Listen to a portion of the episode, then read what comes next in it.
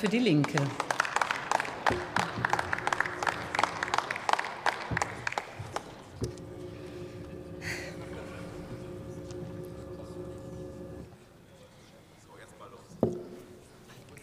Frau Präsidentin, meine Damen und Herren! Journalismus in unserem Land findet in diesen Tagen des Krieges oft nach dem Motto statt, der US-Präsident erklärt, die Bundesregierung verkündet, die Polizei informiert. Der international renommierte Enthüllungsjournalist Seymour Hirsch hat sich in seiner ganzen Vita immer gegen einen Verlautbarungsjournalismus gestellt, der versucht, Regierungspositionen zu kolportieren und die Glaubwürdigkeit von Kritik am Regierungshandeln zu erschüttern. Heute geht es so weit, dass private, privat finanzierte sogenannte Faktenchecker auf die Zersetzung von Opposition zur Kriegspolitik hinarbeiten und erklären quasi amtlich, was richtig ist und was nicht richtig zu sein hat. Seymour Hirsch hat von den Enthüllungen bis heute, bis über das US-Massaker im Vietnamkrieg in My Lai, bis heute Journalismus eben nicht als staatlich gelenkte Wahrheitsproduktion verstanden. Umso augenfälliger ist es, dass seine Enthüllungen über die mutmaßlich von den USA und Norwegen begangenen Terrorakte jetzt in den öffentlich-rechtlichen und auch in den Leitmedien praktisch gar keine Rolle spielen. Und es scheint so, dass auch der Bundesregierung selbst die Kraft und der Wille zu einer wirklichen Aufklärung der Terrorakte fehlt. Und da kann man sich eben nicht bis in alle Ewigkeit hinter den Ermittlungen des Generalbundesanwalts verstecken. Und ich will gar nicht mutmaßen, ich will gar nicht mutmaßen, warum es diesen mangelnden Aufklärungswillen der Bundesregierung zu geben scheint. Was sind die wirklichen Gründe? Man muss vielleicht nicht gleich annehmen, dass Bundeskanzler Scholz und Außenministerin Baerbock nicht mal alleine zum Bäcker gehen würden, ohne sich vorher die Erlaubnis der US-Administration dafür abgeholt zu haben.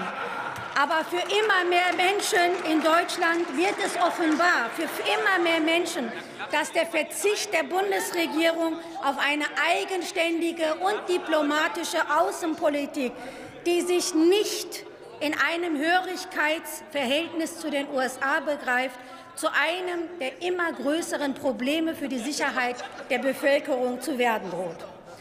Wenn Sie aber als Bundesregierung dem Eindruck entgegentreten wollen, dass Sie gar kein wirkliches Aufklärungsinteresse haben, was die Terroranschläge auf die Energieversorgung zu den wichtigen Gaspipelines angeht, dann fordere ich Sie auf als Bundesregierung, sich wenigstens nicht gegen die Etablierung einer internationalen Untersuchungskommission zu stellen, am besten unter der Schirmherrschaft der Vereinten Nationen, meine Damen und Herren.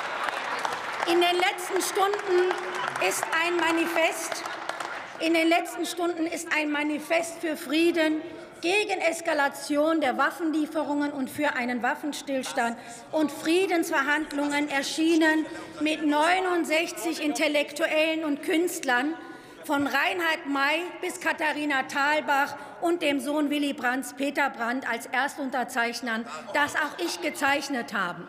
In diesem Aufruf heißt es, ich zitiere, wir Bürgerinnen und Bürger Deutschlands können nicht direkt auf Amerika und Russland oder auf unsere europäischen Nachbarn einwirken.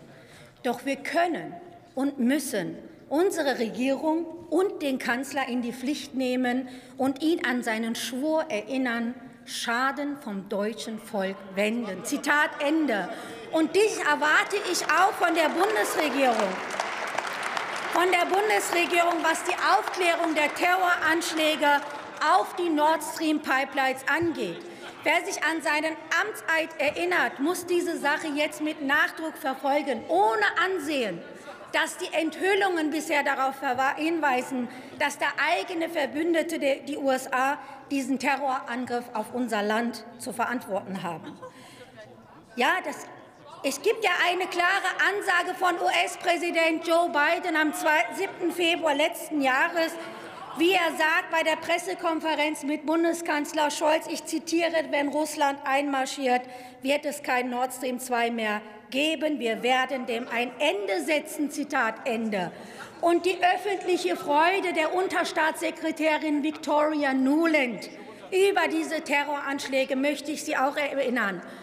EU-Kommissionspräsidentin Ursula von der Leyen hatte nach den Anschlägen zitiert, ich, äh, erklärt, ich zitiere, jede vorsätzliche Störung der aktiven europäischen Energieinfrastruktur ist inakzeptabel und wird zu der schärfsten möglichen Antwort führen. Zitat Ende. Ich hoffe Kommen sehr, Sie bitte zum Schluss. dass diese Ansage auch jetzt noch gilt, wo der Generalbundesanwalt für eine Täterschaft Russlands keine Beweise sieht und dass die Bundesregierung einen Terrorangriff auf die deutsche und europäische Infrastruktur ebenfalls schärfstmöglich beantwortet. Vielen Dank.